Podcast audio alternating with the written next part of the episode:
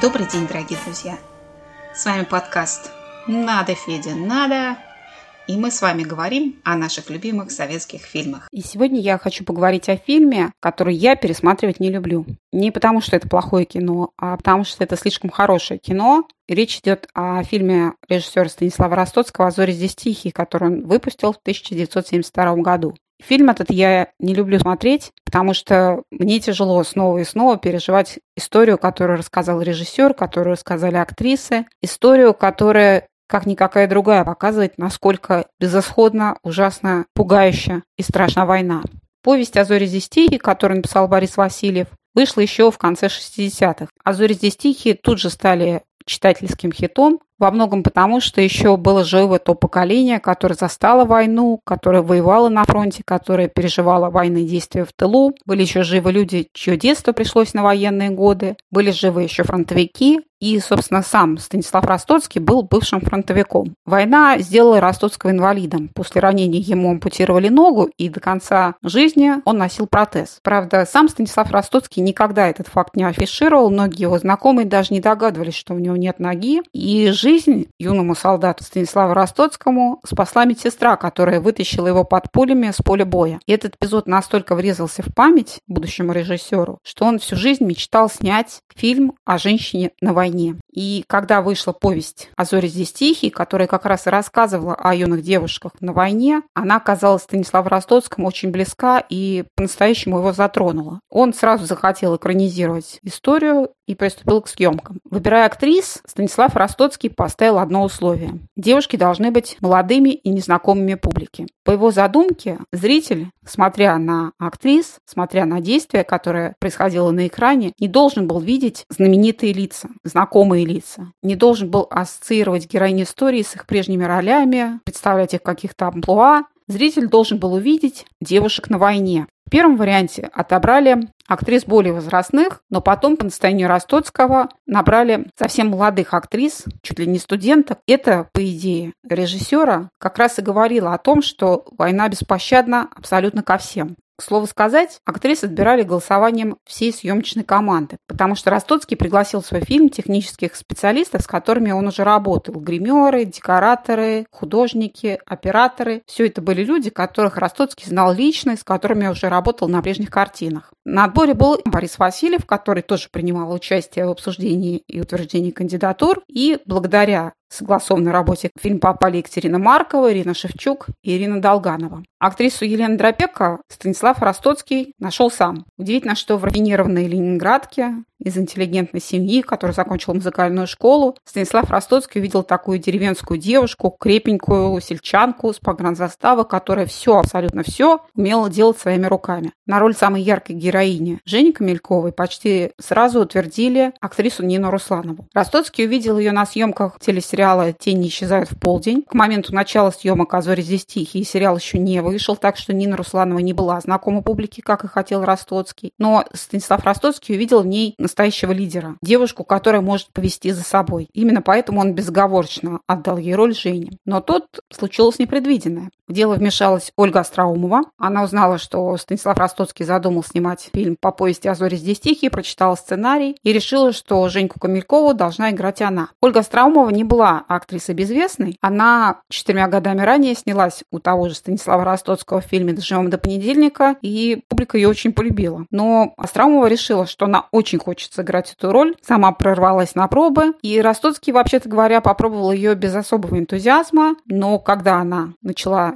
играть эпизод на пробах, стало понятно, что именно Ольга Остроумова и есть Женька Камелькова. Так или иначе, ее утвердили, а Нине Руслановой пришлось отказать. На роль единственного мужчины, главного героя, претендовали именитые актеры Вячеслав Тихонов и Георгий Юматов, но Станислав Ростоцкий отдал предпочтение Андрею Мартынову, тоже актеру неизвестному. У него было несколько эпизодов до этого в кино, но по большому счету его лицо не засветилось на экране, для публики он стал открытием. И это тоже подчеркнуло достоверность истории, Зритель, как и в девушках-актрисах, не увидел в Андрее Мартынове популярное раскрученное лицо. Зритель увидел человека, который просто сражается на войне. Снимать «А зори здесь тихие» было решено в Карелии, и Ростоцкий вознамерился поставить своего рода рекорд. В те времена фильмы снимались довольно долго, а в данной ситуации речь шла о съемках двухсерийной картины, поэтому съемки могли растянуться на год, а то и два. Но Ростоцкий решил завершить фильм как можно быстрее. Он захотел воспользоваться сезоном «Белых ночей», который стоит э, в начале лета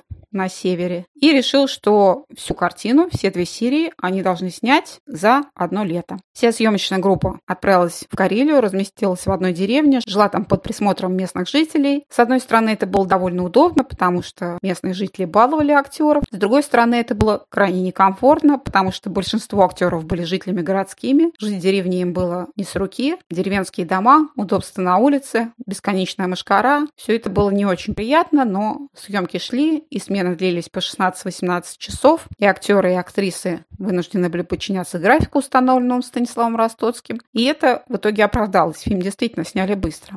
Надо сказать, что для Ростоцкого принципиально важным было передать достоверность на экране. Именно поэтому, по его настоянию, девушки-актрисы всерьез приобщались к армейской жизни. Они ходили с тяжелыми рюкзаками, набитыми армейским скарбом, собирали, разбирали оружие, сами стреляли, сами совершали марш-броски, в том числе по озерам, по болотам. И, что интересно, Ростоцкий всегда был впереди всех. Не все члены съемочной группы знали, что у Станислава Ростоцкого протез. Но однажды ему стало настолько плохо на съемках, съемках, что в деревню вызвали скорую помощь. И только тогда некоторые его коллеги узнали, что Ростоцкий был ранен на фронте и что последствия ранения сказываются до сих пор. Без всяких колебаний, без всяких сомнений можно говорить, что Станиславу Ростоцкому фильм «А зори здесь тихие» достался потом и кровью. И в прямом смысле, и в переносном смысле. Одной из ключевых и принципиально важных сцен для всей истории, для всего фильма Станислав Ростоцкий считал сцену в бане. Сцена в бане была неоднозначным по меркам того времени, потому что девушки должны были предстать на экране без одежды. Конечно, для молодых актрис, которые только начинали карьеру в кино, это было немыслимо. Но Станислав Ростоцкий их убедил. Он привел неоспоримый аргумент. Он сказал девушкам, что хочет показать те самые невинные девичьи тела, которые спустя буквально пару дней будут растерзаны войной. Растерзаны на куски, растерзаны без всякой жалости, без всякой пощады. И именно этот аргумент сработал, и юные актрисы согласились